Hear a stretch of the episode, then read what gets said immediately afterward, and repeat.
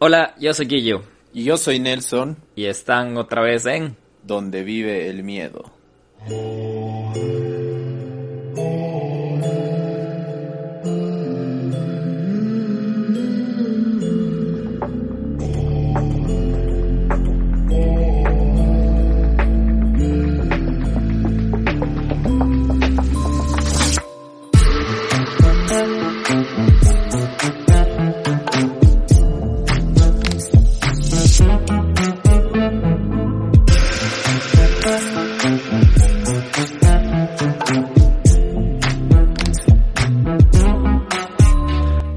Amigos y amigas, ¿cómo están? Bienvenidos otra vez a donde vive el miedo. ¿Ya tienen el miedo dentro de ustedes o no aún? Espero que les haya encantado el capítulo anterior, súper, súper ilustrativo, educativo. Aprendimos un montón, nos comunicamos un montón con Erika, le mandamos un gran saludo a ella. Un saludo también para todas las personas que siempre están ahí comentándonos, que están siempre participando, están eh, siguen, siguen de, de, muy cerca donde vive el miedo. Los Están acá y levanta ahí con nosotros. los queremos un montoncísimo y pues bien, Guillermo, ¿cómo estás? ¿Qué tal, qué tal tu semana? Bien, bastante bien, súper emocionado, Nelson. Me acuerdo que estábamos hablando los dos antes de, de a quién le toca este capítulo, a quién no le toca este capítulo y bueno, por cuestiones de tiempo yo creo que te voy a agradecer porque estabas un poco ajetreado me tocó este capítulo, el que vamos a hablar ahora. Yo estoy súper emocionado, estoy, estoy, no sé, es, vamos a hablar de un montón de cosas, ya de música, de, de época, de, de, historia, un poco de la parte musical y ya estoy emocionado. ¿De ídolos tal vez? ¿De ídolos? Sí, de ídolos, de...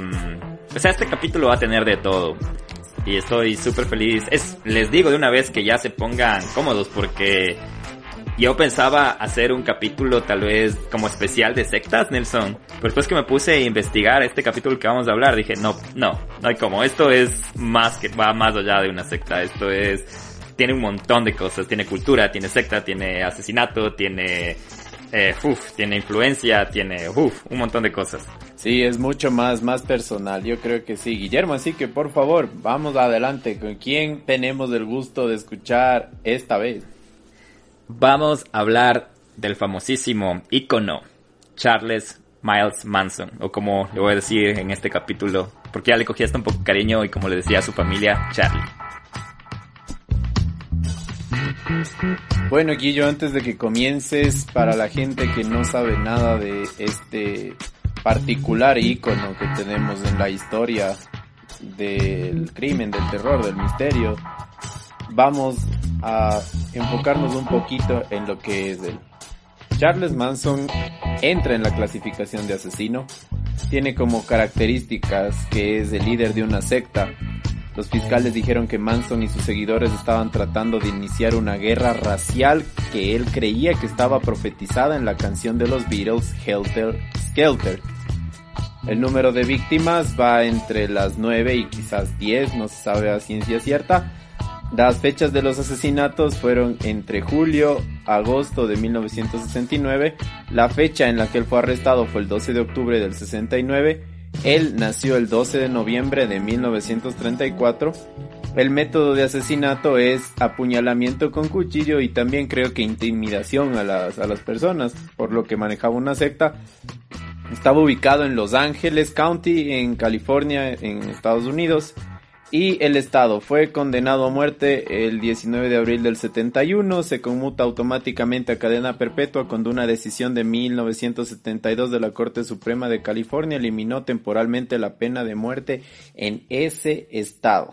Sí, de eso ya vamos, a, hablar un tener poquito, un poquito más adelante. Muchísimos más detalles acerca de este peculiar personaje prácticamente de la historia moderna contemporánea a partir desde, como ustedes siempre saben, con todos los datos, cosas que quizás más no sabían, nos tratamos de enfocar en cosas más raras, más turbias de él y esperemos que les encante. Yo, Nelson, más bien estoy, estoy esperando hacerlo tan bien como tú lo haces, así que veamos cómo me va porque tú eres el máster del crimen, espero que al final me digas qué me faltó, qué no me faltó, eh, si estás satisfecho o puedes adicionar algunas cosas y creo que por eso Por eso creo que somos un buen equipo en esta locura del donde vive el miedo. Vamos a ver cómo lo haces, Guillo, a ver que también nuestros amigos digan qué, qué les pareció. Así que... Se queda o se va, se queda o se va. Pero Guillo, ¿quién es Charles Manson en sí? Es conocido como un criminal, es un músico, incluso escribía, dirigió lo que se conocía como la familia, que prácticamente era una cuasi comunidad de las que surgió en California en la época hippie a finales de los 60. Exactamente, y de eso vamos a hablar hoy. Así que Nelson, como tú dices, me voy a poner en situación y empecemos desde el principio, desde su infancia.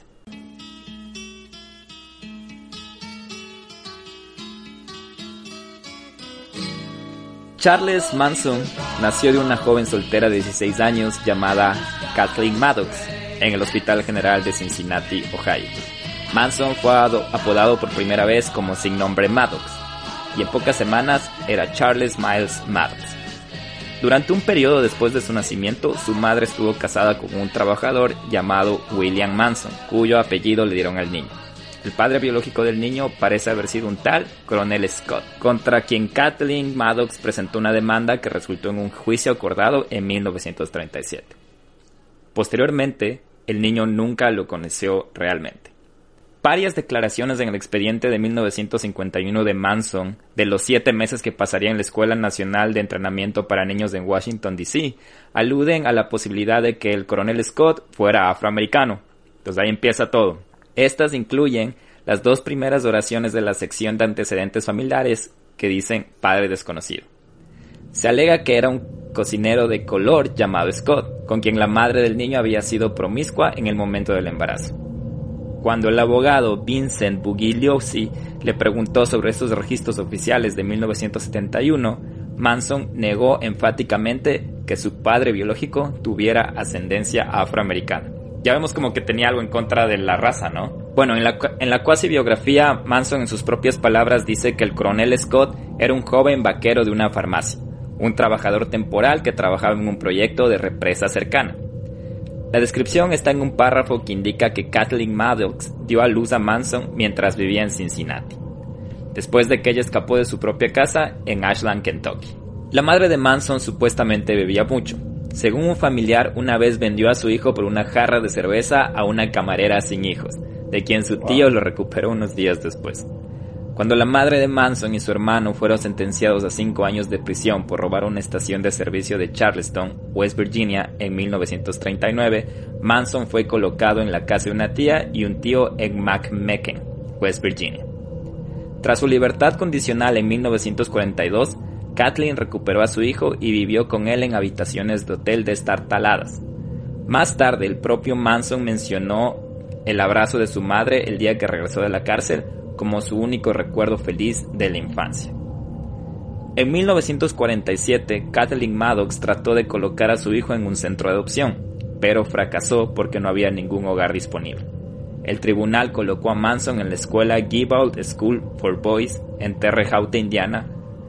Después de 10 meses, huyó de allí a donde su madre, quien lo rechazó. Oye, qué fuerte esto de, de imagínate que prácticamente el único recuerdo feliz que tienes de tu mamá y de todo es cuando ella salió de la cárcel y cuando tú al fin puedes reencontrarte con ella y a pesar de eso ella después te quiera internar en un en un lugar para hijos abandonados debe ser durísimo, durísimo para un niño prácticamente poder afrontar estas cosas desde muy pequeño.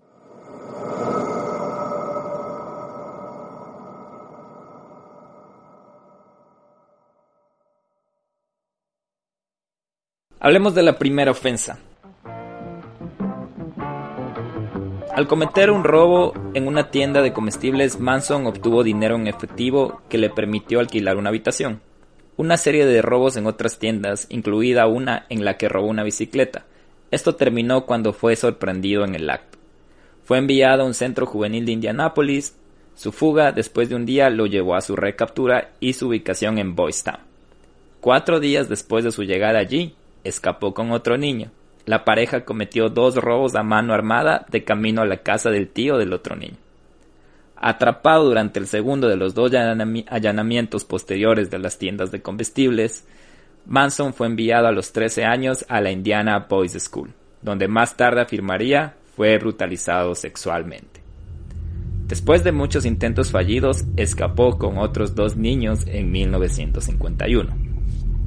En Utah, los tres fueron sorprendidos conduciendo a California en autos que habían robado. Habían asaltado varias gasolineras en el camino. Por el delito federal de llevar un automóvil robado a través de una frontera estatal, Manson fue enviado a la Escuela Nacional de Capacitación para Niños de Washington, D.C. A pesar de cuatro años de escolaridad y un coeficiente intelectual de 109, que después fue luego probado en 121, era iletrado. O sea, nació inteligente, no, no había tenido educación, pero aún así tenía un coeficiente de 121, imagínate. Un asistente social lo consideró agresivamente antisocial. Manson era un, un influenciador, un, un, líder. Mira, desde pequeño cómo, cómo iba sus, escapes. No escapaba solo, escapaba con una persona, escapaba con dos personas. Entonces ya desde, desde temprana edad ya vamos viendo que es bastante... La gente alrededor de él se deja influenciar mucho de él. No sé, de su, de su carisma, de su actitud, de su ideología, de su, de su inteligencia, como acabamos de hablar. Entonces, es algo que ya poco a poco va viendo cómo se construye. En octubre de 1951, por recomendación de un psiquiatra, Manson fue trasladado a Natural Bridge Honor Camp, una institución de mínima seguridad. Menos de un mes antes de la audiencia de libertad condicional programada para febrero de 1952, tomó una navaja de afeitar y la apretó contra la garganta de otro niño mientras lo sodomizaba. Fue trasladado al reformatorio Federal Petersburg en Virginia, donde se le consideró peligroso. En septiembre de 1952, una serie de otras faltas disciplinarias graves resultaron en un traslado al Reformatorio Federal de Chillicothe, Ohio, una institución más segura. Aproximadamente un mes después de la transferencia, se convirtió casi en un residente modelo. Los buenos hábitos de trabajo y un aumento en su nivel educativo le otorgaron la libertad condicional en mayo de 1954. Después de cumplir temporalmente una condición de libertad condicional que vivió con su tía y su tío en Virginia Occidental, Manson se mudó con su madre en ese mismo estado. En enero de 1955 se casó con una camarera del hospital llamada Rosalie Jean Willis, con quien según él mismo encontró una felicidad conyugal genuina aunque efímera. Apoyó a su matrimonio a través de trabajos de poca monta y el robo de autos. Alrededor de octubre, unos tres meses después de que él y su esposa embarazada llegaran a Los Ángeles en un automóvil que habían robado en Ohio, Manson fue nuevamente acusado de un delito federal por tomar el vehículo de un estado a otro. Después de una evaluación psiquiátrica, le dieron cinco años de libertad condicional. Su posterior no comparecencia en una audiencia de Los Ángeles por un cargo idéntico presentado en Florida resultó en su arresto en marzo de 1956 en Indianápolis. Su libertad condicional fue revocada. Fue sentenciado a tres años de prisión en Terminal Island, San Pedro, California. Mientras Manson estaba en prisión, Rosalie dio a luz a su hijo, Charles Manson Jr. Durante su primer año en Terminal Island, Manson recibió visitas de Rosalie y su madre, quienes ahora vivían juntas en Los Ángeles. En marzo de 1957, cuando cesaron las visitas de su esposa, su madre le informó que Rosalí vivía con otro hombre. Menos de dos semanas antes de la audiencia de libertad condicional programada, Manson intentó escapar robando un automóvil. Manson recibió cinco años de libertad condicional en septiembre de 1958, el mismo año en el que Rosalí recibió una sentencia de divorcio. Para noviembre, Prostituía a una niña de 16 años y estaba recibiendo apoyo adicional de una niña con padres adinerados. En septiembre de 1959 se declaró culpable de un cargo de intentar cobrar un cheque del Tesoro de los Estados Unidos falsificado recibió una sentencia suspendida a 10 años y libertad condicional después de que una joven con antecedentes de arresto por prostitución hiciera una súplica entre lágrimas ante la corte de que ella y Manson estaban profundamente enamorados y se casarían si Charlie fuera liberado. Antes de fin de año, la mujer de hecho se casó con Manson, posiblemente para que no se le pidiera testimonio en su contra. El nombre de la mujer era Leona. Como prostituta había usado el nombre de Candy Stevens. Después de que Manson la llevó a ella y otra mujer de California a Nuevo México con fines de prostitución, fue retenido e interrogado por violar la ley Mann. Aunque fue puesto en libertad, evidentemente sospechaba con razón que la investigación no había terminado. Cuando desapareció en violación de su libertad condicional, se emitió una orden de detención. Siguió una acusación formal en abril de 1960 por la violación de la ley Mann. Fue arrestado en Laredo, Texas, en junio, cuando una de las mujeres fue arrestada por prostitución. Manson fue devuelto a Los Ángeles. Por violar su libertad condicional por el cargo de cambio de cheques, se le ordenó que cumpliera su condena de 10 años. En julio de 1961, después de un año de apelar sin éxito la revocación de su libertad condicional, Manson fue trasladado de la cárcel del condado de Los Ángeles a la penitenciaría de los Estados Unidos en McNeil Island. Aunque se había retirado el cargo de la ley Mann, el intento de cobrar el cheque del tesoro seguía siendo un delito federal. Su revisión anual de septiembre de 1961 señaló que tenía un tremendo impulso para llamar la atención sobre sí mismo. Una observación que se repitió en septiembre de 1964.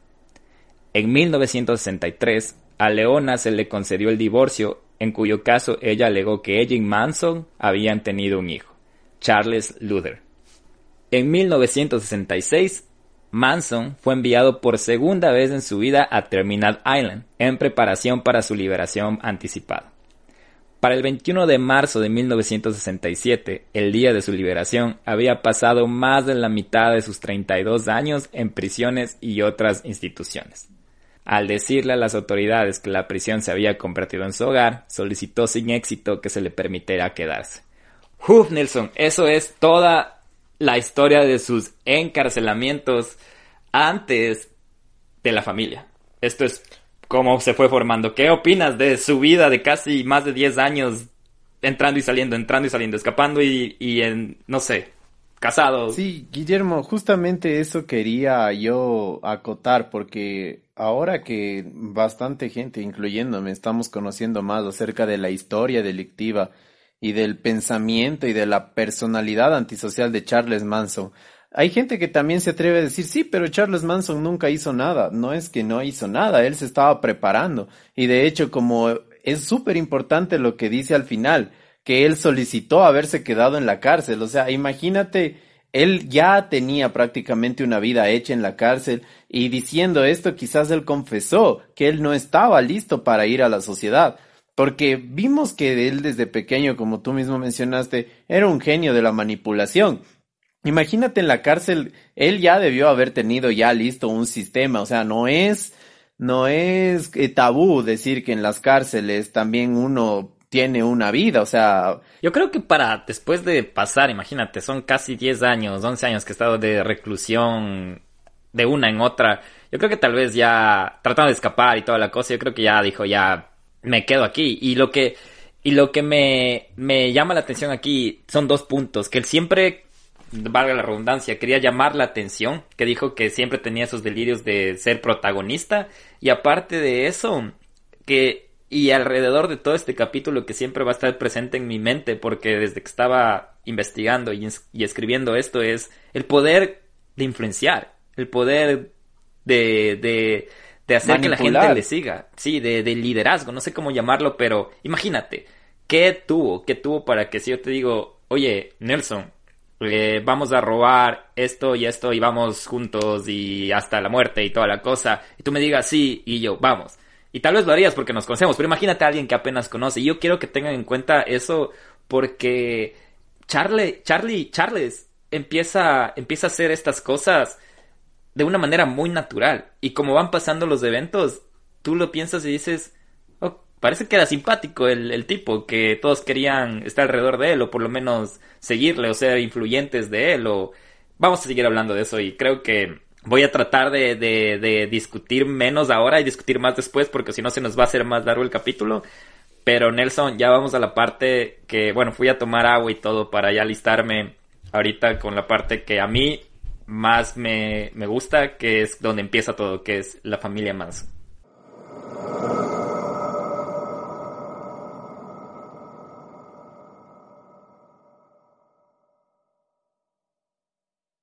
¿Cómo empieza la familia Manson?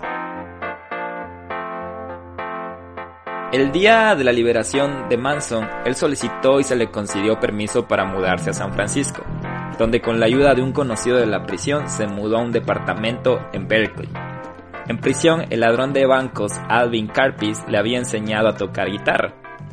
Ahora, viviendo principalmente de mendicidad, pronto conoció a Mary Brunner una graduada de 23 años de la Universidad de Wisconsin-Madison. Brunner trabajaba como bibliotecaria asistente en, UC Berkeley, que es la Universidad de Berkeley, y Manson se, mudó con ella. Según un relato de segunda mano, superó su resistencia de a que él trajera a otras mujeres a vivir con ellas. Al poco tiempo, compartía la residencia de Brunner con otras 18 mujeres. O sea, Guillermo, date cuenta, tú sales de la cárcel manipulando a una cantidad de, de presos, reos. Perdón, no, no es prácticamente ético lo que estoy tratando de hacer, de meterme en la cabeza de Manson. Pero yo, digamos, ya estoy en la cárcel, los dominé a todos con mi, con mi carisma, con mi empatía. Y salgo y digo, no, o sea, puedo dominar a cualquier estudiante, a cualquier persona. Y de hecho, con una gran voracidad por el sexo opuesto, que, que es tener prácticamente hasta 18 mujeres a la vez para él. Y no les voy a comentar más, pero bueno, vamos a ver más acerca o sea, Antes de que sigas, Nelson, yo, hombre soltero, solo, que eres tú, vives solo, y si tuvieras una novia, hasta serías capaz de hacerle, de convencerla de que, o sea, vas a la casa de tu novia y aparte le dices, mi amor, novia, voy a traer otras 18 mujeres.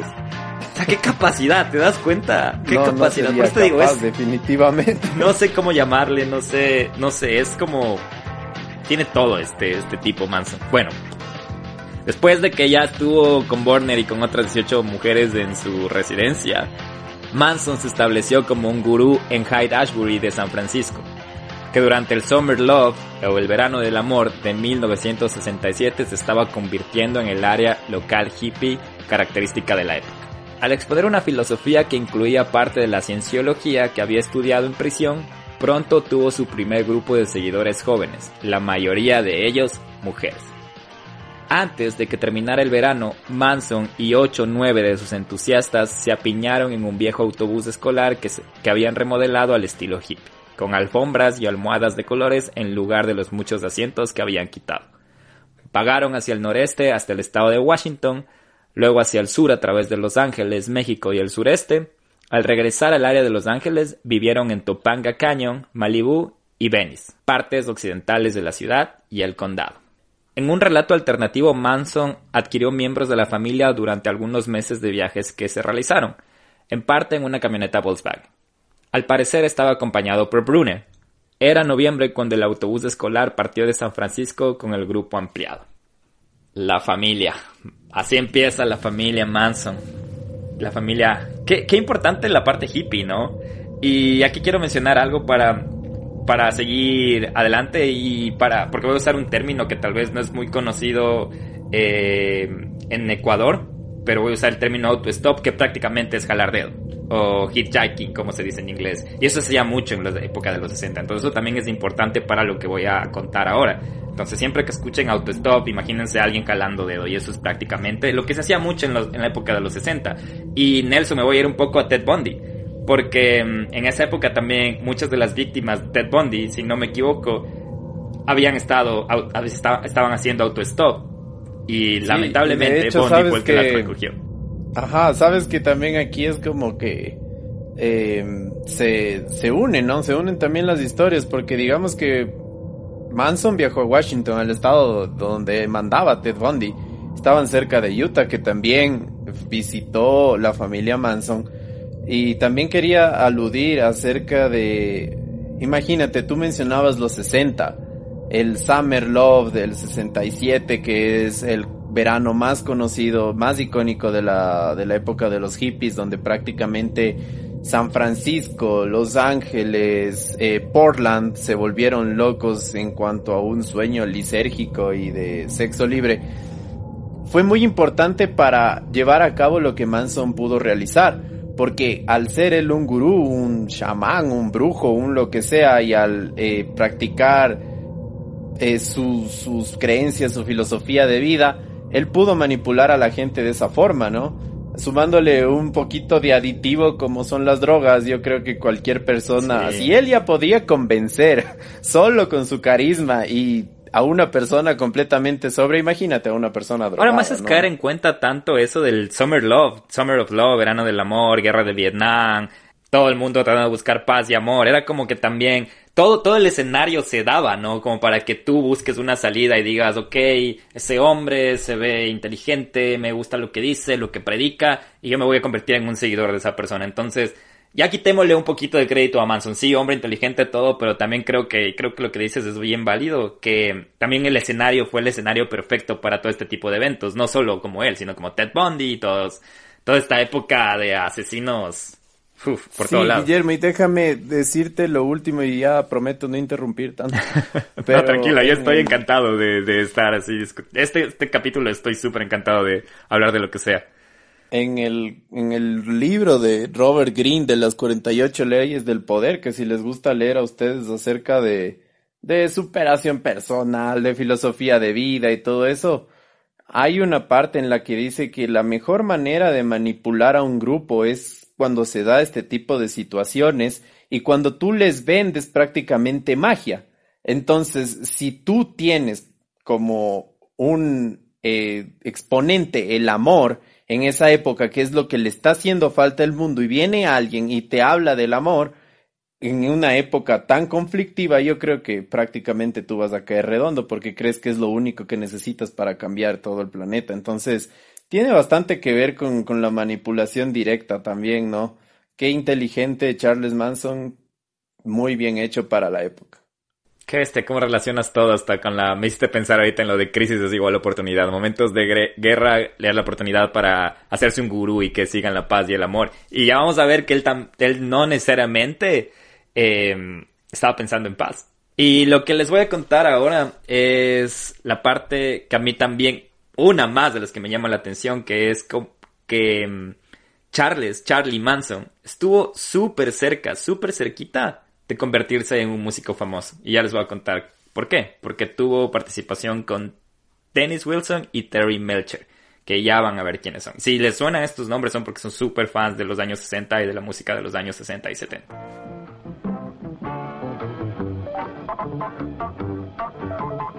Y bueno, los eventos se culminarían con, las, con los asesinatos se pusieron en marcha a fines de la primavera de 1968, cuando según algunos relatos Dennis Wilson, de The Beach Boys, recogió a dos mujeres de Manson que hacían autostop y las llevó a su casa de Pacific Palisades durante unas horas. En las primeras horas de la mañana siguiente de una sesión de grabación nocturna, Wilson fue recibido en el camino de entrada de su propia residencia por Manson, quien salió de su casa, de la casa de Wilson Nelson. Incómodo, Wilson le preguntó al extraño si tenía la intención de lastimarlo, y Manson, asegurándole que no tenía la intención de hacerlo, comenzó a besar los pies de Wilson. Cuando Wilson entra a la casa, a su casa, descubre a dos extraños, en su mayoría mujeres. Durante los meses siguientes, a medida de, que la familia se duplicaba, se duplicaba perdón, los miembros de la familia que se habían hecho parte de la casa de Wilson en Sunset Boulevard le costaron a Wilson aproximadamente 100 mil dólares. Esto incluyó una gran factura médica por el tratamiento de su gonorrea y 21 mil dólares por la destrucción accidental de su automóvil sin seguro que tomaron prestados. Wilson cantaba y hablaba con Manson mientras que las mujeres eran tratadas como sirvientas para ambos. Wilson pagó tiempo en estudio para grabar canciones escritas e interpretadas por Manson y presentó a Manson a conocidos suyos con roles en el negocio del entretenimiento. Estos incluían a Greg Jacobson, que en ese tiempo Greg Jacobson era un escritor musical, Terry Melcher, que era productor, y Rudy Atobelli, que también era un productor y era el último de los cuales era dueño de la casa que pronto alquilarían la actriz Sharon Tate y su esposo, el director Roman Polanski. Antes, Nelson, de hablar un poco de Sharon Tate y Roman Polanski, si es que no saben, yo quiero mencionar nuevamente la parte de cómo permites que un hombre que entró a tu casa, allanó tu casa con otra gente, se quede en tu casa después de que lo hizo. No sé si fue por las mujeres, no sé si Manson tenía una manera muy... Y, esta época también, la época de los 60, donde creo que reinaba la música y el mundo del entretenimiento era bastante liberal, me parece, ¿no? Sí, sabes que Guillermo también tiene bastante que ver eso, porque, a ver, eh, retomemos los años 60, la época hippie, la época de guerra, donde había prácticamente una guerra sin sentido en Vietnam, que fue muy triste porque recordando y leyendo un poquito acerca de la guerra de Vietnam, decían los soldados que prácticamente estaban en el infierno porque no sabían cómo, pero por ahí, imagínate que tú eras un soldado, estabas caminando y veías a tu compañero de adelante decapitado, sin saber cómo. O por ejemplo, veías que explotaba una granada y veías volando a tu mejor amigo de, de tour. Entonces, todos esos relatos los contaban los soldados y los pasaban como propaganda militar en Estados Unidos. Y al leer tan, semejantes atrocidades, todo lo querían relacionar esta contracultura, esta contra, esta, se podría decir, esta, esta cultura anti, antisistemática de esa época, lo querían contrarrestar con el amor. Y la manifestación más pura del amor en esa época fue el sexo. Entonces, toda la gente de Hollywood, eh, al saber que el sexo va a ser libre y quieren estar todo con siempre en contra del sistema, la bueno, la mayoría, no la gran mayoría, y lo podemos ver hasta ahora, la gente de Hollywood, eh, incluso por ejemplo de Silicon Valley se va en contra del sistema como Elon Musk y todos y todos los, los de los de como es de Mac y de y de Microsoft están en contra del sistema de alguna manera. Antes también era lo mismo y al ver que venía un loco que tenía 12 mujeres que les trataba súper eh, como que fueran sus sirvientas, quizás dijo, bueno, o sea, tengo por lo menos eh, esto, no, no necesito gastar mi dinero en, en, estar saliendo, puedo conocer a todas las chicas, quizás no es que eh, él pensó de esa manera, pero puede ser una suposición. Y también muy importante, Guillermo, lo que Charles Manson utilizó a, este integrante de los Beach Boys para su carrera musical. Mira ahí lo que te mencionaba, seguía creando magia. Él ya no quería influenciar solo en sus 18 personas y quería que la familia crezca y además él quería reconocimiento, quería tener su música y sonar en un canal que él sabía que iba a llegar a muchísimas más personas que solo impartiendo su filosofía como gurú. Porque digamos, bueno, él se pudo haber hecho conocido en, en un ambiente como underground, ¿no? que era un gurú, que les proporcionaba drogas, porque él vendía droga también, o sea, a la final de todo este, estas cosas holísticas, y es, y, no sé, él también vendía droga en, en su, en, en sus camiones, en los lugares donde estaba con la familia, y él quería llegar más allá, quería llegar a la música, quería llegar a la televisión, quería ser el más famoso del mundo y prácticamente lo de ahora lo logró. lo, siempre, logró. Siempre quiso llamar la atención, como vamos diciendo, siempre buscaba como esa, ese protagonismo, ¿no? Y todo lo que dice solo me hace pensar en peace, love, sex, drugs and rock and roll. Era la época de eso. Paz, amor, sexo, drogas y rock and roll.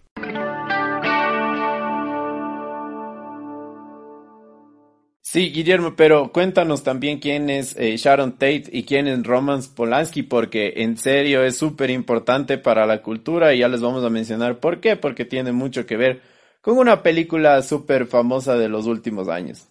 Sí, sí, a ver. Entonces, Sharon Mate Tate. Ella nació en Dallas, Texas, el 24 de enero de 1943. Fue una actriz y modelo estadounidense en los años 60 actuó en pequeños papeles televisivos antes de aparecer en varias películas. Después de algunas reseñas positivas por sus papeles cómicos, fue aclamada como una de las promesas de Hollywood y nominada a un Globo de Oro por su actuación en la película 1967 Valley of the Dolls. En esa misma época aparecería con regularidad en revistas de moda como modelo y chica de portada. Se casó el 20 de enero de 1968 en Londres con el director de cine Roman Polanski. Roman Polanski nació en París el 18 de agosto de 1933. Es un director de cine, productor, guionista y actor franco-polaco de origen judío, reconocido como uno de los cineastas más importantes de la segunda mitad del siglo XX y principios del siglo XXI. Es superviviente del holocausto, su madre fue asesinada en Auschwitz, fue estudiante en la Escuela de Cine de Lodz, su primer largometraje, El Cuchillo en el Agua, en 1962, fue seleccionado para competir por el Oscar a Mejor Película de No Habla Inglesa. Emigró a continuación al Reino Unido, donde pudo realizar Repulsion, otra película en 1965, Callejón sin Salida en 1966, que ganó el Oso de Oro en el Festival de Berlín, y El Baile de los Vampiros en 1967. A continuación pudo llevar a cabo en los Estados Unidos con total libertad creativa el gran éxito de crítica y público Rosemary Baby de 1968, que terminó por confirmarle como uno de los directores más respetados e importantes de su generación. Entonces prácticamente Sharon Tate era la estrella del momento de Hollywood y estaba casado con uno de los mejores directores de la época, para ponernos un poco en contexto. Volviendo a la historia, acuérdense de Jacobson, que era uno de estos de estos miembros del, entretenimiento que, mm, que, el Beach Boy les había presentado, Jacobson era un escritor de música, él había quedado impresionado por todo el paquete de Charlie Manson, de artista, estilista, filósofo. También pagó para grabar material de Manson. En Manson, el documental, en sus propias palabras, se cuentan que Manson conoció a Wilson en la casa de un amigo en San Francisco, donde Manson había ido a obtener marihuana. El Beach Boy supuestamente le dio a Manson su dirección en Sunset Boulevard y lo invitó a pasar por allí cuando estaría en Los Ángeles. Entonces ahí se contradicen algunas historias, ¿no? Otras dicen que apareció Manson de la nada, esta dice ahora que Manson había dicho que conoció al Beach Boy en una fiesta y que él había invitado y le había dado la dirección de la casa. Entonces, como siempre va a haber diferentes tipos de, de historias, ¿no? Eso fue más o menos como estuvo relacionado Manson con el mundo del entretenimiento y lo que es bastante detonante para, para el, lo que se viene, lo que se viene. No quiero dar muchas cosas. Para seguir adelante, quiero hablar del rancho Spawn, que es donde prácticamente se estableció la familia. Pero bueno, les cuento. Manson estableció una base para el grupo en Spawn's Movie Ranch, no lejos de Topanga Canyon, en agosto de 1968, después de que el manager de Wilson le dijera a la familia que se mudara de la casa de Wilson. Luego toda la familia se trasladó al rancho.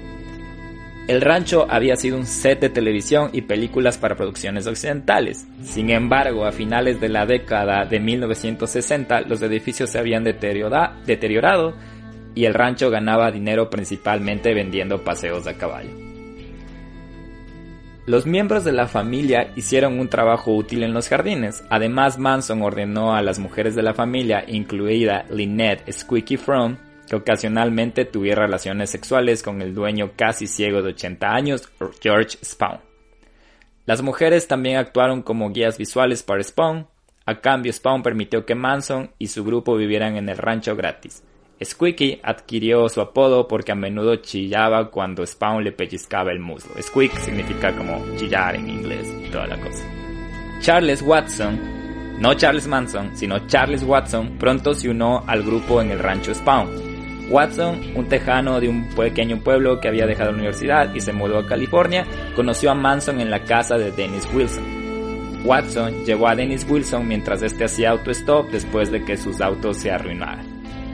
Spawn apodó a Watson Tex debido a su pronunciado acento tejano. Todo está conectado, ¿no?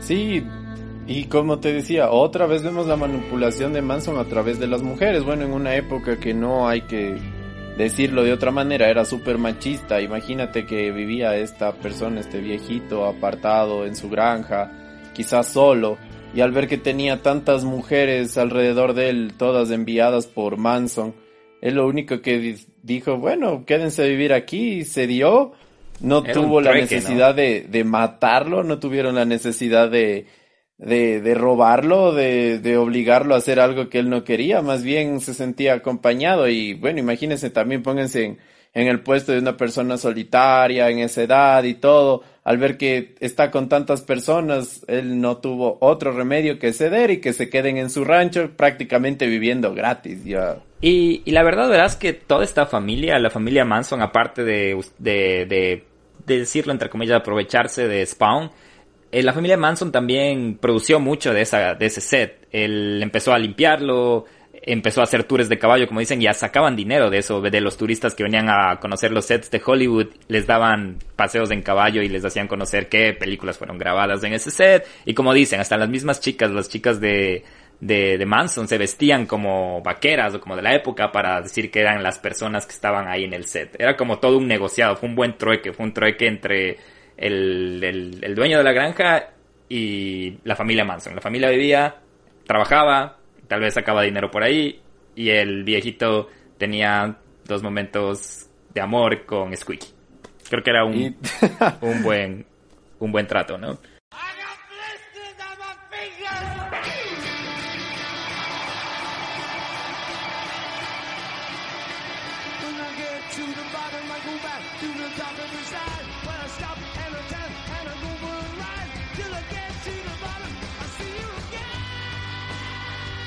Y bueno, Nelson, si tenemos fans de los Beatles entre nuestros oyentes del Miedo Gang, Helter Skelter, Nelson. Helter Skelter. Uh. En los primeros días de noviembre de 1968, Manson estableció la familia en una sede alternativa en los alrededores de Dead Valley, donde ocuparon dos ranchos en desuso o poco usados, Myers y Barker. El primero, al que se había dirigido inicialmente el grupo, era propiedad de la abuela de una mujer de la familia. Este último era propiedad de una anciana local a la que Manson se presentó a sí mismo y a un miembro masculino de la familia como músicos que necesitaban un lugar adecuado para su trabajo. Cuando la mujer accedió a dejarlos quedarse allí y se arreglaban las cosas, Manson la honró con uno de los discos de oro de los Beach Boys, varios de los cuales le había regalado Dennis Wilson. Mientras estaban de regreso en Spawn Ranch, a finales de diciembre, Manson y Watson visitaron a un conocido de Topanga Canyon que les puso el White Album de los Beatles, recientemente lanzado. Y Nelson, a pesar de que Charles Manson tenía 29 años y estaba encarcelado cuando los Beatles llegaron por primera vez a Estados Unidos en 1964, Manson estaba obsesionado con el grupo. En McNeil les había dicho a sus compañeros de prisión, incluido Alvin Karpis, que él, que Manson, podría superar a los Beatles en fama.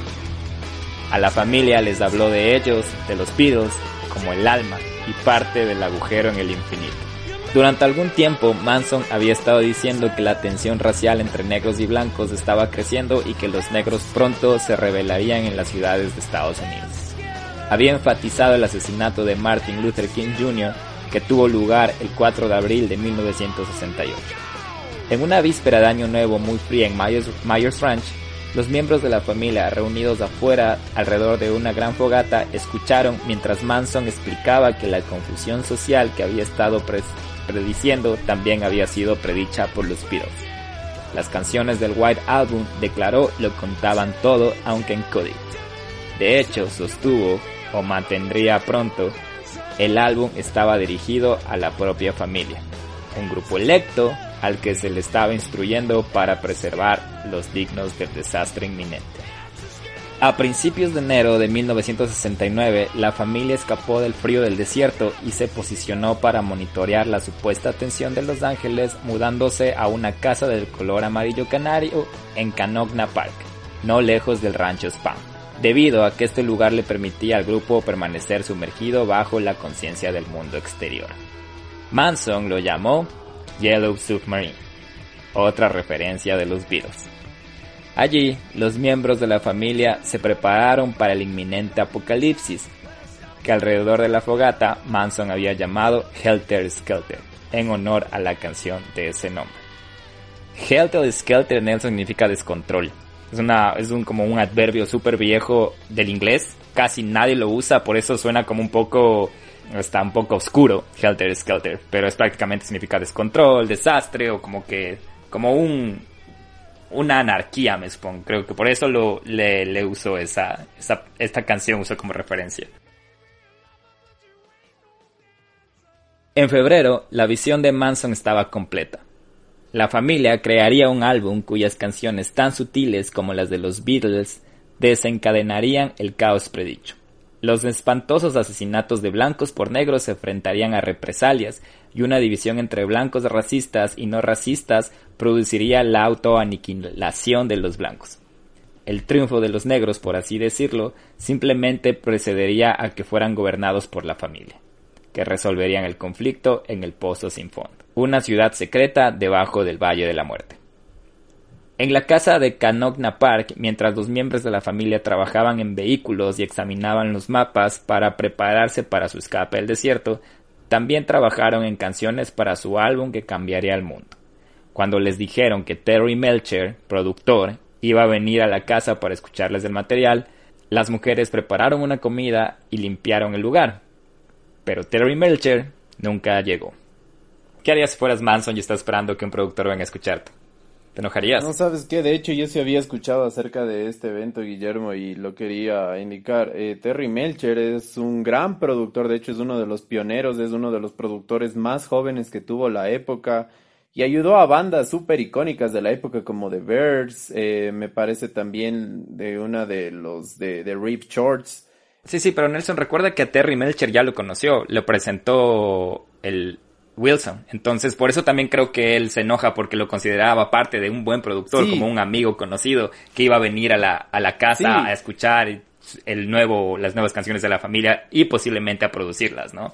Porque le daban muchos halagos. como te decía, el, yo había visto o leído, me parece, acerca de este evento porque la fiesta que le habían preparado con Terry Melcher había sido una de las más grandes dentro de la familia, incluso más grande que los cumpleaños, incluso más grande que las sesiones de amor que hacía Charles Manson. Había sido algo que le prepararon, pero súper exuberante, con un montón de comida, un montón de drogas, con todas las chicas dispuestas a hacer lo que él quiera. Eh, le habían decorado el lugar, pero él no llegó. Entonces quizás Manson no manifestaba ira. Ese es otro de los de las formas en las que él manipulaba. Por ejemplo, él si se sentía iracundo nunca lo demostraba. Él se las guardaba, se las tragaba y después manifestaba su odio como, como lo va, va, a hacer, así que lo vamos a escuchar en este momento, pero sí es un evento súper conocido también. Sí, sí, esa, esa parte, me gusta cómo todo va como, como calzando, como rompecabezas. Ahorita ya vimos cómo se relacionó con la industria del entretenimiento, ya vimos cómo esperaba que Melcher, el productor, iba supuestamente a escucharle y no llegó. Y bueno, ¿te acuerdas de Sharon Tate? Ahora te voy a contar cómo fue su encuentro con Manson. El 23 de marzo de 1969, Manson entró sin ser invitado en 1050 Cielo Drive, que había conocido como la residencia de Melcher. Esta era la propiedad de Rudy Altobelli, el que también conoció antes que era amigo de Dennis Wilson, donde Melcher ya no era el inquilino. A partir de ese febrero, los inquilinos eran Sharon Tate y Roman Polanski. Manson fue encontrado por Sharrock Hatami, un fotógrafo y amigo de Tate. Hatami estaba allí para, fotografiar a Tate antes de su partida a Roma al siguiente, al siguiente día. Habiendo visto a Manson a través de una ventana mientras Manson se acercaba a la casa principal, Hatami había ido al porche delantero para preguntarle qué quería. Cuando Manson le dijo a Hatami que estaba buscando a alguien cuyo nombre Hatami no reconocía, Hatami le informó que el lugar era la residencia de los Polanski. Hatami le aconsejó que probara el callejón trasero, con lo que se refería al camino a la casa de huéspedes, más allá de la casa principal. Preocupado por el extraño en la propiedad, Hatami estaba ahora en el camino de entrada para enfrentarse a Manson. Apareciendo detrás de Hatami en la puerta principal de la, de la casa, Tate le preguntó quién estaba llamando. Hatami dijo que un hombre estaba buscando a alguien Hatami y Tate mantuvieron sus posiciones mientras Manson, sin decir una palabra, se dirigió a la casa de huéspedes, regresó uno o dos minutos más tarde y se fue. Esa noche Manson regresó a la propiedad y nuevamente regresó a la casa de huéspedes. Presumiendo entrar al porche cerrado, habló con Rudy Altobelli, que acababa de salir de la ducha. Aunque Manson preguntó por Melcher, Altobelli sintió que Manson había venido a buscarlo. Hablando a través de la puerta interior, Altobelli le dijo a Manson que Melcher se había mudado a Malibú. mintió que no conocía la nueva dirección de Melcher. En respuesta a una pregunta de Manson, Altobelli dijo que él mismo estaba en el negocio del, entretenimiento, aunque habiendo conocido a Manson el anterior año en la casa de Miss Wilson, estaba seguro de que Manson ya lo sabía. En la casa de Wilson, Altobelli había felicitado tibiamente a Manson por alguna de sus grabaciones musicales que Wilson había estado tocando. Cuando Altobelli informó a Manson que saldría del país al día siguiente, Manson dijo que le gustaría hablar con él a su regreso. Altobelli mintió otra vez que estaría fuera por más de un año. En respuesta a una pregunta directa de Altobelli, Manson explicó que las personas de la casa principal lo habían dirigido a la casa de huéspedes. Altobelli expresó el deseo de que Manson no molestara a sus inquilinos. Manson se fue, mientras Altobelli volaba con Tate a Roma al día siguiente. Tate le preguntó si ese tipo de aspecto espeluznante había regresado a la casa de huéspedes el día anterior.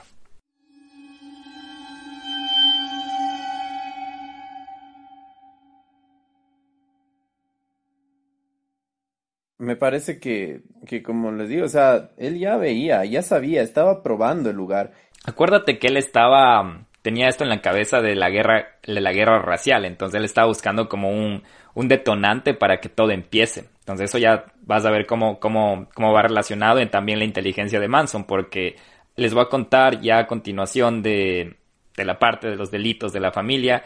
Y aquí hablamos de cuatro casos importantes y los cuatro van relacionados con algunas algunos modus operando bien similares y con un, con un objetivo, que era iniciar esta guerra racial. Era como que Manson hablaba de este Helter Skelter que iba a pasar algún día, que era la guerra entre negros y blancos, pero no pasaba. Entonces él inconscientemente dijo a la familia, nosotros tenemos que ser el detonante de esta guerra. Y ahí es donde empiezan los delitos de la familia Manson. Y empiezan con el tiroteo de Crow, en junio, Manson le estaba diciendo a la familia que tal vez tuvieran que mostrarles a los negros cómo iniciar Helter Skelter. Cuando Manson encargó a Watson la obtención de dinero que supuestamente era destinado a ayudar a la familia a prepararse para el conflicto, Watson estafó a un traficante de drogas negro llamado Bernard Lotzapopa Crow. Crow respondió con una amenaza de acabar con todos en Spawn Ranch, Manson respondió el 1 de julio de 1969 disparando a Crow en su apartamento de Hollywood. La creencia errónea de Manson de que había matado a Crow fue aparentemente confirmada por un informe de noticias sobre el descubrimiento del cuerpo de una pantera negra. Este era el grupo de, lucha racial negra, ¿no? Que se creó en esta época de la guerra, arrojado en Los Ángeles.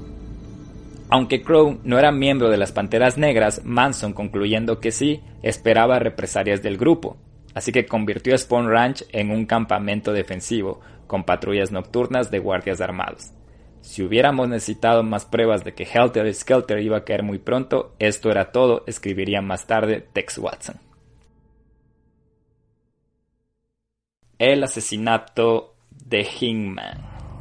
El 25 de julio de 1969, Manson envió a algún miembro de la familia, Bobby Pausulelli, conjunto con Mary Burner y Susan Atkins a la casa del conocido Gary Hickman, para persuadirlo de que entregara el dinero que Manson pensaba que Hickman había heredado. Los tres mantuvieron como rehén a Hickman, quien no cooperaba durante dos días, durante los cuales Manson apareció con una espada para cortarle la oreja. Después de eso, Pausulelli apuñaló a Hickman hasta la muerte, aparentemente siguiendo las instrucciones de Manson. Antes de dejar la residencia de Topanga Canyon, Bausolelli o una de las mujeres utilizó la sangre de Hickman para escribir cerdito político en la pared y dibujar una pata de pantera, un símbolo de las panteras negras. En entrevistas de 1981 y 1998 y 99, Bausolelli diría que fue donde Hickman para recuperar el dinero pagado a Hickman por drogas que supuestamente habían sido malas. Añadió que Burner y Atkins, sin darse cuenta de sus, de sus intenciones, fueron sin hacer nada, simplemente para visitar a Hickman. Por otro lado, Atkins en su biografía de 1977 escribió que Manson le dijo directamente a Basulelli, Brunner y a ella que fueran donde Hickman y obtuvieran la supuesta herencia de 21 mil dólares. Dijo que Manson le había dicho en privado dos días antes que si quería hacer algo importante, podía matar a Hickman y conseguir su dinero. Aquí en Nelson vamos viendo nombres importantes que son miembros de la familia que fueron condenados, que es Bausuleli, que es Atkins, que es Brunner, que estábamos hablando de Tex Watson, como le decían. Entonces todos ellos eran como la, el escuadrón de la muerte de, de, Charles Manson. Quiero hacer una pausa antes de, de ir a la siguiente parte porque son los asesinatos de Sharon Tate, que fue uno de los eventos más macabros, podría decir, de Hollywood de los años 60. Pausolelli fue arrestado el 6 de agosto de 1969 después de que lo sorprendieran conduciendo el automóvil de Hickman. La policía encontró el arma homicida en el tapacubos de la llanta. Dos días después, Manson les dijo a los miembros de la familia de Spawn Ranch, ahora es el momento de Helter Skelter. En la noche del 8 de agosto, Manson ordenó a Watson que llevara a Atkins, Linda Kasabian y Patricia Krenwinkel a casa donde solía vivir Merche y destruyera totalmente todo de ella, lo más espantoso que pudieras. Les dijo a las mujeres que hicieran lo que Watson les instruiría. Los ocupantes actuales de la casa, todos desconocidos para los seguidores de Manson, eran, y presten atención aquí, la actriz de cine Sharon Tate, esposa del afamado director Roman Polanski y embarazada de, embarazada de ocho meses y medio, y su amigo y ex amante Jay Severin, un destacado estilista. Wojciech Friokowski, el amigo y aspirante guionista de Polanski, y la amante de Friokowski, Abigail Folger, heredera de la fortuna de café Folger. El marido de Tate Polanski estaba en Londres trabajando en un proyecto cinematográfico. Tate lo había estado visitando y había regresado a los Estados Unidos solo tres semanas antes. Antes de seguir en los eventos, quiero aclarar, porque los nombres son súper difíciles, que prácticamente Sharon Tate es la actriz, Jay Sebring era el ex de Sharon, Frykowski es el guionista postulante para, para Polanski y Folger es su amante, su pareja. Entonces, así más o menos para no confundirnos en los nombres. Cuando el equipo asesino llegó a la entrada de la propiedad Cielo Drive, Watson, que había estado en la casa al menos en otra ocasión, se subió a un poste de teléfono cerca de la puerta y cortó la línea telefónica. Era alrededor de la medianoche el 9 de agosto de 1969. Retrocediendo con su auto hasta la base de la colina que conducía al lugar, el grupo estacionó allí y caminó de regreso a la casa. Pensando que la puerta podría estar electrificada o equipada con una alarma, treparon por un terraplén lleno de maleza a su derecha y cayeron al suelo. En ese momento unas luces de auto los alumbraron desde más lejos dentro de la propiedad en ángulo. Watson ordenó a las mujeres que se tumbaran entre los arbustos. Luego salió y ordenó al conductor que se acercaba, al estudiante de 18 años y entusiasta de la alta fidelidad Steven Parent, que se detuviera. Mientras Watson apuntaba con un revólver calibre 22 a Parent, el joven asustado le rogó a Watson que no lo lastimara, alegando que no diría nada. Watson primero cortó a Parent con un cuchillo dándole una herida defensiva en la palma de su mano, cortando tendones y arrancando el reloj del niño de su muñeca. Luego le disparó cuatro veces en el pecho y en el abdomen. Watson luego ordenó a las mujeres que ayudaran a empujar el auto más arriba en el camino de entrada. Después de atravesar el jardín delantero y hacer que Casabian buscara una ventana abierta de la casa principal, Watson cortó la protección, que es como una malla que tiene, de una ventana. Watson dijo a Casabian que vigilase junto a la puerta. Se acercó al auto de marca Rambler de Steven Parent y esperó. Luego quitó la protección, la malla de las que les hablé que había, que había cortado, entró por la ventana y dejó entrar a Atkins y Krenkwinkel por la puerta principal. Ya los tres están adentro mientras Kasabian está en la puerta esperando. Mientras Watson le susurraba a Atkins, Frykowski se despertó en el sofá del salón. Watson le dio una patada en la cabeza. Cuando Frykowski le preguntó quién era y qué hacía allí, Watson respondió, Soy el diablo y estoy aquí para hacer los negocios del diablo. Bajo la dirección de Watson, Atkins encontró a los otros ocupantes de la casa y con la ayuda de Krenwinkel los llevó a la sala de estar. Watson comenzó a atar a Tate y Severin juntos por el cuello con una cuerda que había traído y colgando de una viga. La protesta de Severin, la segunda por el trato rudo de la Tate embarazada, llevó a Watson a dispararle. Folger fue llevada momentáneamente de regreso a su habitación por su bolso, del cual les dio a los intrusos 70 dólares. Después de eso, Watson apuñaló siete veces al quejumbroso Severin. Las manos de Frakowski estaban atadas con una toalla. Liberándose, Frakowski comenzó a luchar con Atkins, quien apuñaló sus piernas con el cuchillo con, que, con el que ella lo estaba reteniendo. Mientras luchaba por abrirse camino hacia la puerta principal y salir al porche, Watson se unió a ella. Watson lo golpeó en la cabeza con el arma varias veces, lo apuñaló repetidamente y le disparó dos veces. Watson rompió la empuñadura derecha del arma en el proceso. Alrededor de este tiempo, Kasabian ingresó a la propiedad por sonidos horribles. Llegó por la puerta.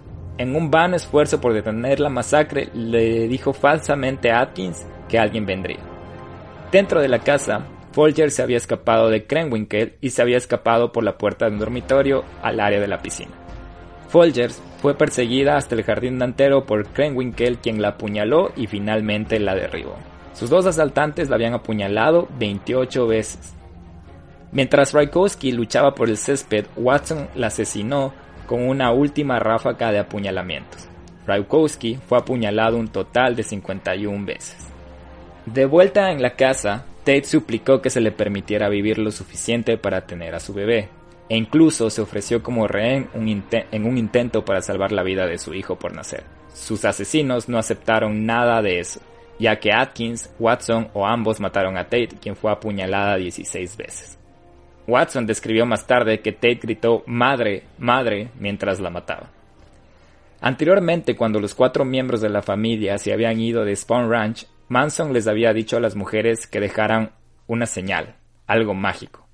Usando la toalla que había atado a las manos de Frykowski, Atkins escribió cerdo en la puerta principal de la casa con la sangre de Tate. En el camino a casa, los asesinos se quitaron la ropa ensangrentada que fueron abandonadas en las colinas junto con sus armas. En confesiones iniciales a sus compañeros de celda en Civil Brand Institute, Atkins diría que ella mató a Tate. En declaraciones posteriores a su abogado, el fiscal Vincent Bigliosi, y ante el gran jurado, Atkins indicó que Tate había sido apuñalada por Tex Watson. En su autobiografía de 1978, Watson dijo que apuñaló a Tate y que Atkins nunca la tocó.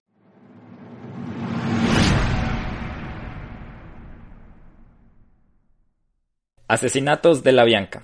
La noche siguiente, seis miembros de la familia, Leslie Van Houten, Steve Clem Corrigan y los cuatro de la noche anterior, cabalgaron siguiendo las instrucciones de Manson Disgustado por el pánico de las víctimas en Cielo Drive, Manson acompañó a los seis para mostrarles cómo hacerlo. Después de unas horas de viaje, en las que consideró una serie de asesinatos e incluso intentó uno de ellos, Manson le dio a Kasabian instrucciones que llevaron al grupo a 3301 Weberly Drive. Esta era la casa del ejecutivo de supermercado Leno LaBianca y su esposa Rosemary, copropietaria de una tienda de ropa. Ubicado en la sección Los Feliz de Los Ángeles, estaba al lado de una casa en la que miembros de Manson y su familia habían asistido a una fiesta el año anterior. Según Atkins y Kasabian, Manson desapareció por el camino de entrada y regresó para decir que había atado a los ocupantes de la casa. Luego envió a Watson con Winkle y Van Houten. En su biografía, por su parte, Watson afirmó que habiendo subido solo, Manson volvió para llevarlo a la casa con él. Después de que Manson señaló a un hombre dormido a través de una ventana, los dos entraron por la puerta trasera abierta. Watson agregó que en el juicio estuvo de acuerdo con el relato de las mujeres, que supuso lo hacía parecer mucho menos responsable. Como lo cuenta Watson, Manson despertó al dormido Leno Bianca del sofá a punta de pistola e hizo que Watson le atara las manos con una tanga de cuero, después de que Rosemary Bianca fuera llevada brevemente a la sala de estar desde el dormitorio. Watson siguió las instrucciones de Manson de cubrir la cabeza de la pareja con fundas de almohada. Los ató en su lugar con cuerdas de lámpara. Manson se fue y envió a Kreningwinkel y Leslie Van Houten a la casa con instrucciones de que mataran a la pareja. Antes de abandonar Spawn Ranch, Watson se había quejado a Manson de la insuficiencia de las armas de la noche anterior. Ahora, enviando a las mujeres de la cocina al dormitorio al que había sido devuelta Rosemary Bianca, se dirigió a la sala y comenzó a apuñalar a Leno Bianca con una bayoneta cromada. La primera estocada entró en la garganta del hombre. Los sonidos de una pelea en, el dormitorio llevaron a Watson allí para descubrir que la señora Bianca mantenía a raya a las mujeres balanceando la lámpara atada a su cuello. Luego de someterla con varias apuñaladas de bayoneta, regresó a la sala y volvió a atacar a Leno, a quien apuñaló 12 veces con la bayoneta. Cuando terminó, Watson grabó guerra en el abdomen expuesto del hombre. Al regresar al dormitorio, Watson encontró a Krenwinkel apuñalando a Rosemary LaBianca con un cuchillo de la cocina de LaBianca.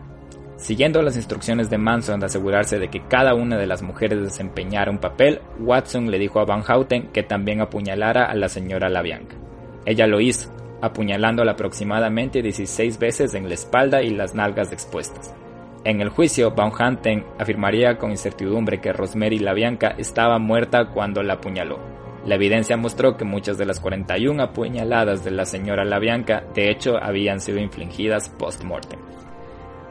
Mientras Watson limpiaba la bayoneta y se duchaba, Krenwinkel le escribió Rise o Levántate y Dead to the Pigs, muerte a los cerditos, en las paredes y Helter Skelter, en la puerta del frigorífico. Todo con sangre de la Bianca. Le hizo a Leno la Bianca 14 heridas punzantes con un tenedor de trinchar con mango de marfil y dos puntas, que dejó sobresaliendo de su estómago. También le plantó un cuchillo de carne en la garganta. Con la esperanza de cometer doble crimen, Manson había dirigido a Casabian para que condujera a la casa de Venecia de un actor conocido suyo, otro cerdito. Dejando al segundo trío de miembros de la familia en el edificio de apartamentos del hombre, condujo de, regreso a Spawn Ranch, dejándolo a, dejándolos de ellos y a los asesinos de la Bianca haciendo autostop a casa. Casabian frustró este asesinato llamando deliberadamente a la puerta del departamento equivocada y después despertando a un extraño. Cuando el grupo abandonó el plan de asesinato y se fue, Susan Atkins defecó en la escalera. Estos son los cuatro casos que prácticamente llevaron a investigar a la familia o quién estaba haciendo estos actos macabros, mórbidos, no sé cómo más mencionarles. Con un fin, ¿con qué fin? O sea, el fin no era de hecho, o sea, son, son actos súper, súper espeluznantes, son actos súper fuertes los que cometieron, pero yo creo que esta es la diferencia de, de unos psicópatas comunes, ¿no? Con el fin eh, social, con más bien no se los podría decir psicópatas, sino más bien sociópatas, estaban inducidos bajo drogas, estaban inducidos bajo una manipulación por parte de Charles Manson, pero con un fin de hacer eh, una conmoción social. Por eso dejaban estos estos, se podría decir, eh, pruebas, dejaban estos escritos con sangre en las paredes, pero un caos total, ¿no? Una anarquía, un desorden para el asesinato, o sea, asesinos completamente despiadados. Sí, y como tú mencionas, con la filosofía o el objetivo Helter Skelter, que era iniciar esta guerra racial y una locura. Y bueno, Nelson, después de hablar de esas de esos atroces actos, necesito que me ayudes con la parte de la investigación. Con mucho gusto, Guillermo. Yo te voy a indicar un poquito de lo que hay en base a la investigación, porque estos asesinatos de Tate se habían convertido en noticia el 9 de agosto del 69, gracias a que la, ya, ama de llaves de los Polanski había llegado al trabajo esa mañana y había descubierto la penosa y terrorífica escena del crimen. El 10 de agosto, los detectives del departamento del sheriff del condado de Los Ángeles, que tenían jurisdicción en el caso Hinman, informaron a los detectives del departamento de policía asignados al caso Tate sobre la escritura sangrienta en la casa Hinman, entonces quizás ya los relacionaron de alguna manera, pensando que los asesinatos de Tate eran consecuencia de transacción de drogas o de algún otro tipo de asesinatos, sicariato o algo que tenía que ver con drogas. Las autopsias de Tate estaban en curso y los cuerpos de la Bianca aún no se habían descubierto hasta ese momento. Se determinó que Steven Parent, la víctima del tiroteo en el camino de la entrada de Tate, era un conocido de William Garretson, que vivía en la casa de huéspedes. Garretson era un joven contratado por Rudy Altobelli que él cuidaba la propiedad, era un cuidador de la propiedad, estaba afuera y cuando llegaron los asesinos, Parent se había ido de Cielo Drive después de una visita de Garretson. Entonces él indica que no estuvo en el lugar cuando, cuando sucedió esto. Detenido brevemente como sospechoso de Tate, Garretson le dijo a la policía que no había visto ni escuchado nada en la noche del asesinato. Fue puesto en libertad la noche del 11 de agosto de 1969, luego de someterse a un examen del polígrafo que indicó que no había estado involucrado en los delitos. Entrevistado décadas después, afirmó que, de hecho, había presenciado una parte de los asesinatos como sugiera el examen. La escena del crimen de la Bianca fue descubierta alrededor de las diez y media del 10 de agosto, aproximadamente 19 horas después de cometidos los asesinatos. Frank Sturz, de 15 años, hijo de Rosemary de un matrimonio anterior e hijastra de Leno, regresó de un viaje de campamento y estaba perturbado por la condición exterior de la casa. Llamó a su hermana mayor y a su exnovio. El novio de Joe Rogan acompañó a los Strutz más jóvenes a la casa y descubrió el cuerpo de Leno. El cuerpo de Rosemary fue encontrado por los agentes de la policía. El 12 de agosto del 69, la policía de Los Ángeles dijo a la prensa que había descartado cualquier conexión entre homicidios entre Tate y la Bianca. El 16 de agosto, la oficina del alguacil allanó Span Ranch y arrestó a Manson y otras 25 personas como sospechosos de una importante red de robo de automóviles que habían estado robando autos Volkswagen, que eran los más famosos de la época. Se incautaron armas, pero debido a, a que la orden había sido mal fechada, el grupo fue puesto en libertad unos días después. Los detectives de la Bianca eran generalmente más jóvenes que el equipo de Tate. En un informe a finales de agosto, cuando prácticamente todos los investigadores no habían ido a ninguna parte, señalaron una posible conexión entre los escritos sangrientos de la Bianca y también de los otros casos por el álbum más reciente de los Beatles. El 1 de diciembre de 1969, actuando sobre la base de la información de las fuentes de la policía de Los Ángeles, anunció órdenes de arresto contra Watson, Crankingwell, Kasabian en el caso Tate. Se notó la participación de los sospechosos en los asesinatos La Bianca, Manson y Atkins, que ya estaban bajo custodia.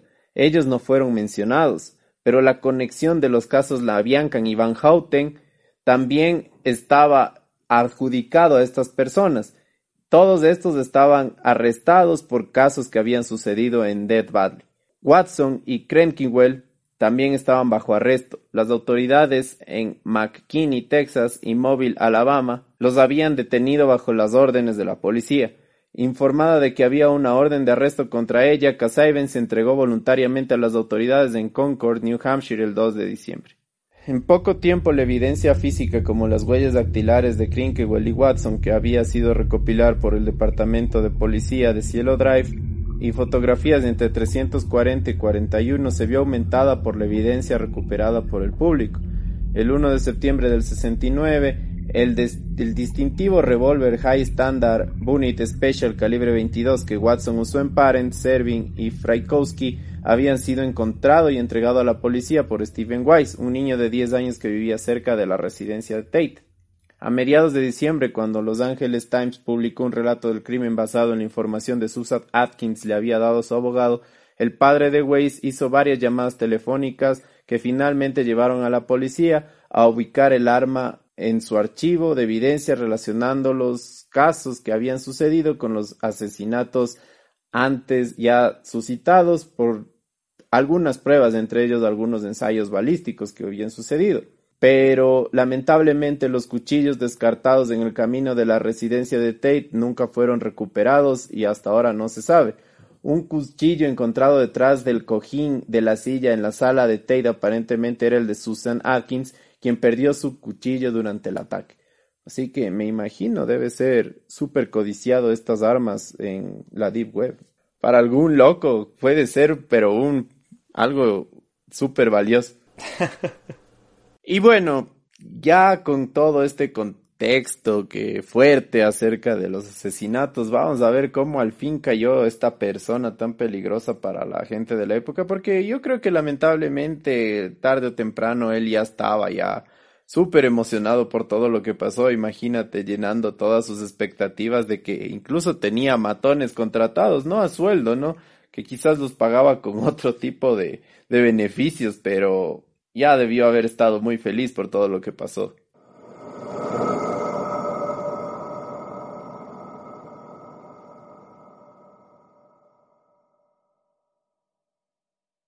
El juicio comenzó el 15 de junio del 70. El principal testigo de las acusaciones fue Kasabian, quien junto a Manson, Atkins y Krenkingwell habían sido acusados de siete cargos de asesinatos y uno de conspiración.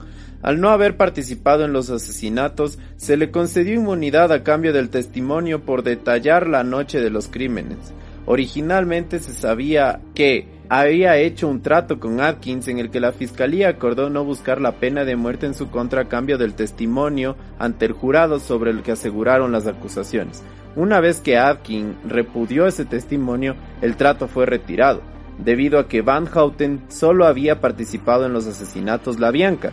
Fue acusada de dos cargos de asesinatos y uno de conspiración. Originalmente el juez William King le había otorgado a Manson permiso para actuar como su propio abogado, debido a la conducta de Manson, incluidas las violaciones de una orden y una mordaza y la presentación de mociones previas al juicio extravagantes y sin sentidos. El permiso fue retirado antes del inicio del juicio. Manson presentó una declaración jurada de prejuicio contra King, quien fue reemplazado por el juez Charles H. Holder. Era todo orquestado, ¿no? Todo era un plan ya. Ya sabía cómo hacer todas las cosas. Pero bueno, el 24 de julio del mismo año, el primer día del testimonio, Manson comparece ante el tribunal con una X grabada en la frente, más llamar la atención. Emitió una declaración de que se le consideraba inadecuado e incompetente para hablar o defenderse a sí mismo y que se había deshecho del mundo.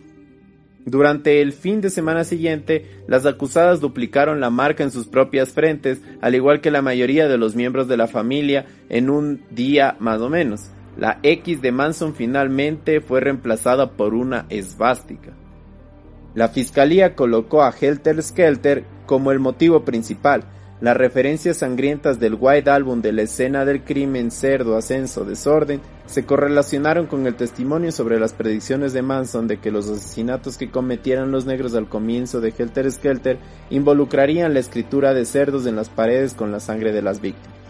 El testimonio de Manson había indicado ahora es el momento de Helter Skelter se complementó con el testimonio de Kasabian que la noche de los asesinatos de la Bianca, Manson consideró desechar la billetera de Rosemary la Bianca en la calle de un barrio negro. Entonces todo esto Guillermo ya tenía relación, como lo habíamos Eso te digo, su, su, propósito de, de, él y la familia era el, el, entre comillas, Helter Skelter, que era iniciar esta guerra racial, ¿no? Sí, horrible, horrible. Completamente era una coartada que la verdad no, no le convenció para nada a la policía y, y como al haber involucrar tanta gente una secta, es mucho más difícil que te salgas con la tuya.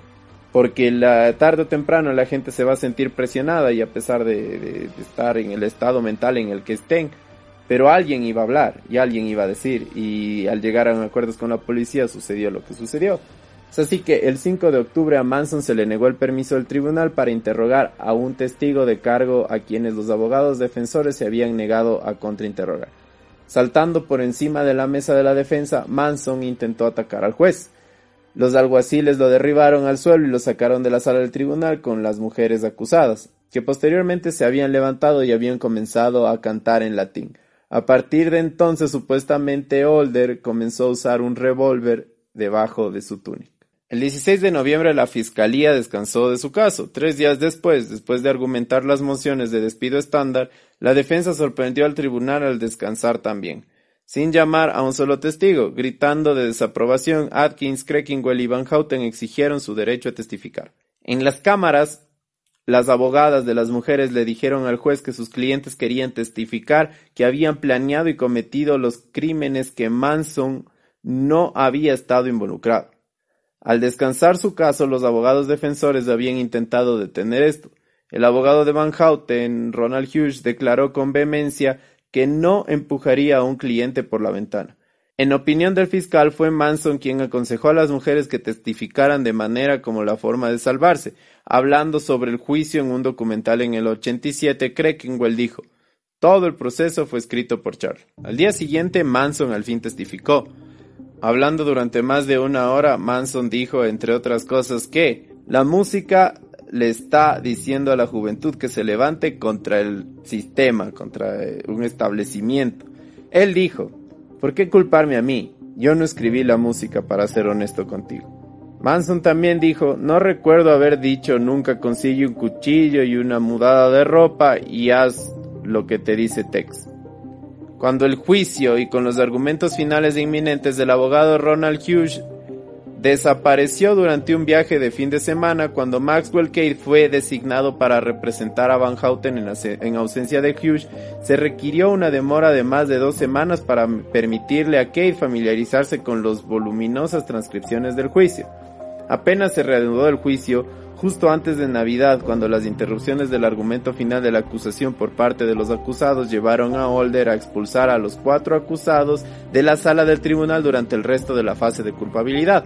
Holder dijo que se había vuelto obvio que los acusados actuaban en conveniencia entre ellos y simplemente estaban actuando y haciendo una mofa de todo el sistema político, porque de hecho hay bastantes lugares que se puede también ver que ese juicio fue una payasada prácticamente.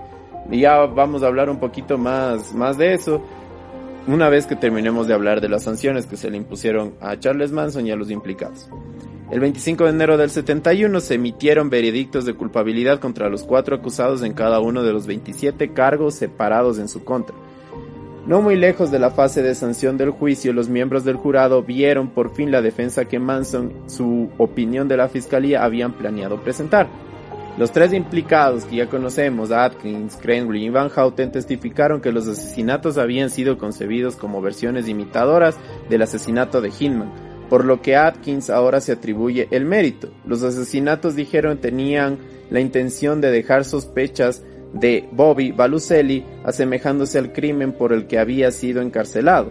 Este plan había sido supuestamente obra y llevado a cabo por la dirección no solo de Manson, sino también de Baluselli.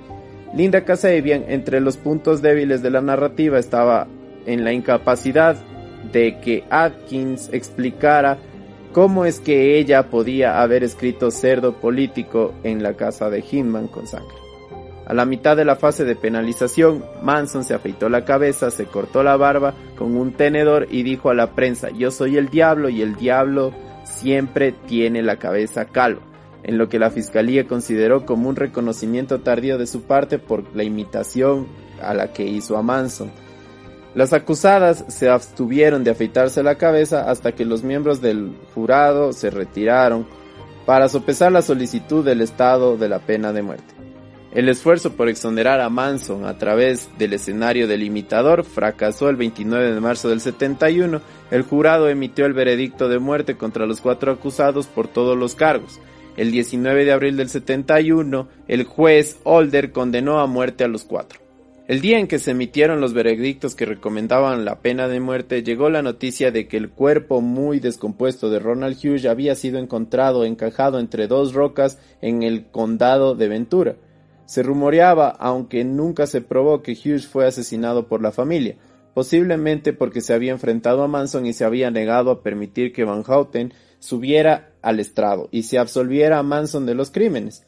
Aunque podría haber muerto en las inundaciones, los miembros de la familia Sandra Good dijo que Hughes fue el primero de los asesinatos en represalia por lo que le sucedió a Manson y a la gente de la familia.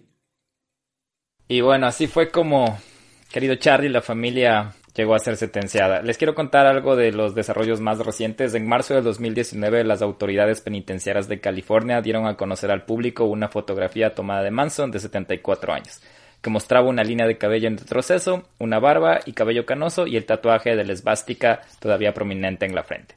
A medida que acercaba el 40 aniversario de los asesinatos de Tate LaBianca en julio de 2009, la revista Los Ángeles publicó una historia oral en el artículo, Juan Flynn, un trabajador de Spawn Ranch que se había asociado con Manson y la familia, dijo, Charles Manson se salió con la suya con todo.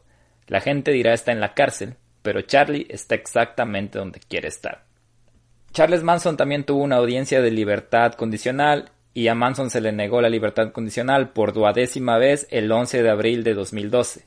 Manson no asistió a la audiencia en la que los funcionarios de la prisión argumentaron que Manson tenía un historial de control del comportamiento y problemas de salud mental, incluida la, esquizofrenia y el trastorno delirante paranoico, y era un peligro demasiado grande para ser liberado. se determinó que Manson no sería reconsiderado para libertad condicional durante otros 15 años, momento en el que Manson tendría 92 años. Si quieren investigar más acerca de él, su número de recluso del Departamento de Correcciones y Rehabilitación en California en la prisión estatal de Corcoran es el B33920. Qué locura, Nelson, de Charles Manson. Pero sí, como te digo, Charles Manson no solo quedó ahí, de hecho es muy muy influyente incluso en la cultura musical. Y de hecho, sabes que yo te voy a contar un poquito acerca de que él también tiene su música y si ustedes quieren pueden escuchar la música de él. Y de hecho ha sido mucha influencia, un ícono, un, una persona súper famosa em, para muchos héroes, pero algo de lo que sí podemos destacar es que nos dejó su legado no solo para hablarlo en un podcast, sino también en la música. Porque ya que el 6 de marzo del 70, Guillo, cuando es tu cumpleaños, el día en el que tribunal el día en el que tribunal anuló el estatus de Manson como su propio abogado, se lanzó Live, el álbum de música de Manson. Esto incluyó Cease to Exit, una composición de Manson que los Beach Boys habían grabado con letra modificada, y el título Never Learn Not to Love. Durante los siguientes meses solo se vendieron unas 300 de las 2000 copias del álbum por ya su reputación de asesino que, Manson tenía. Pero desde entonces ha habido varios lanzamientos de grabaciones de música de Manson, tanto musicales como habladas. The Family Jams incluye dos discos compactos de canciones de Manson grabados por la familia en el 70. Después de que Manson y los demás fueran arrestados, eh, se siguió lanzando música, entonces quizá puede haber por ahí algunos discos raros y escondidos todavía de la familia. Steve Grogan suministra la guitarra y la voz principal. Lynette Fromm, Sandra Good, Catherine Sher, entre otros, aportan varias voces adicionales. One Mind, un álbum de música, poesía y palabra hablada, es el nuevo de sus lanzamientos y se lo lanzó en el 2005. Se publicó bajo la licencia de Creative Commons. La banda de rock estadounidense Guns N' Roses grabó Look at Your Game Girl de Manson, incluida como número 13 de pista no listada en su álbum de 1993, The Spaghetti Incident. Marilyn Manson también cubrió la canción Six City en el álbum Hollywood in the Shadows in the Valley of Death como eh, no sé, como ofrenda a Charles Manson, ¿no? Porque también para los que les gusta la música, Marilyn Manson se puso su nombre de la mitad de Marilyn Monroe y Manson de Charles Manson. Entonces, si es que no lo sabían también, por si acaso. Garbage Dump y I Can't Remember When se incluyen en la banda sonora de la película para la televisión Helter Skelter del 76, donde son interpretadas por Steve Back, quien interpreta a Charles Manson. Según una leyenda urbana popular, Manson audicionó sin éxito para los Monkeys a finales del 65. Esto se refuta por el hecho de que Manson todavía estaba encarcelado en la isla McNeil en ese momento y más hablando acerca de la cultura en cuanto a las influencia que tuvo Manson. A pocos meses de los arrestos de Ted LaBianca, Manson fue acogido por los periodistas clandestinos de la contracultura de la década de los 60 de las que había surgido la familia. Manson ha estado presente en la moda, los gráficos, la música, el cine, así como en la televisión y en el escenario. En un epílogo compuesto por la edición de 1994 de la no ficción Helter Skelter, el fiscal Vincent Bugliosi citó la afirmación de un empleado de la BBC de que un culto neo-Manson que existía entonces en Europa estaba representando, entre otras cosas, por aproximadamente 70 bandas de rock que tocaban canciones de Manson y canciones en apoyo a él. Solo una muestra, una pequeña muestra de la música popular con referencias de Manson es Sari de Alkaline Trio, cuyas letras incluyen frases como Sadie G, eh, Miss Susan A, Charlie's Broken, 22, Sadie May Glutz, era el nombre que utilizaba Susan Atkins y cómo se lo conocía en la familia. Y como se señaló anteriormente, la empuñadura del revólver que se rompió cuando Tex Watson lo utilizó para aporrear a Watch Frykowski eran calibre 22. La letra de Sadie va seguida de un pasaje hablado derivado del testimonio de Atkins en la fase de la pena del juicio de Manson y las mujeres. Manson incluso influido en los nombres de artistas musicales como Svan Ranch, eh, Sabian y obviamente el que les mencioné de Marilyn Manson. La historia de las actividades de la familia inspiró a la ópera The Manson Family de John Moore y Musical Assassins de Stephen Sondheim, el último de los cuales tiene a Lynette Fromm como personaje. El cuento ha sido objeto de varias películas, incluida dos dramatizaciones televisivas de Helter Skelter, el episodio de South Park Merry Christmas Charlie Manson. Manson, como ustedes podrán ver, es un personaje súper icónico en el cual en el South Park se lo representa como el recluso 06660 que es una aparente referencia al número de la bestia bíblico o de el diablo. Y bueno, Guillermo, así es como podemos ver que esto es un, un, poco de la influencia que ha tenido Charles Manson en toda la cultura popular, pero de hecho para mí es un símbolo de los años 60, un ícono como te lo había mencionado, para la parte del terror, del misterio, del crimen también, no podemos dejar de lado y desestimar también en las actividades que había hecho y por qué se lo conoce a Charles Manson, pero para la gente también como mensaje, para la gente que cree que Manson no hizo nada, yo creo que sí están equivocados, porque obviamente ya vimos que es una persona súper manipuladora, inteligente, pero yo también creo, Guillermo, que él sí hizo, hizo bastante daño, y no solo, no solo a la, a la gente que hizo asesinar, sino también dése cuenta que robó. Él fue un pedófilo, estaba con niñas de 14, 15 años, prostituía a menores de edad y así es como fue Charles Manson y que se lo conoce hasta ahora y que quizás la gente que es, es eh, fanática de él puede conocer un poquito más acerca de esta persona. Sí, lo hemos dicho todo prácticamente. Yo no quiero agregar nada, yo solo quiero decir gracias a los que nos escuchan, el Mido Gang, por si llegaron a esta parte es porque en serio le están puestos que me está donde vive el miedo. No sé cuánto va a durar este, este capítulo. Habíamos pensado con Nelson tal vez dividirlo, dividirlo en algunas partes, pero dijimos no, vamos a sacarlo en uno para que ustedes tampoco esperen tanto. Pero gracias por llegar hasta acá.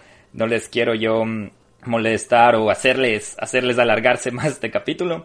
Quiero invitarles, eso sí, les quiero dar una recomendación para que después de este capítulo se quedaron un poco más con ganas de, de, tener como una sanación acerca de esto, vayan a ver Once Upon a Time in Hollywood, que es una vez, hace una vez en Hollywood, que es una película de anterior año, que es como una realidad alternativa de qué es lo que hubiera pasado si es que estos hechos del asesinato a Tate no hubieran pasado. Entonces hay bastantes partes que mencionamos eh, de una manera de, como les digo, alternativa. Es de Quentin Tarantino, entonces a los que les gusta el director les va a gustar también esta película.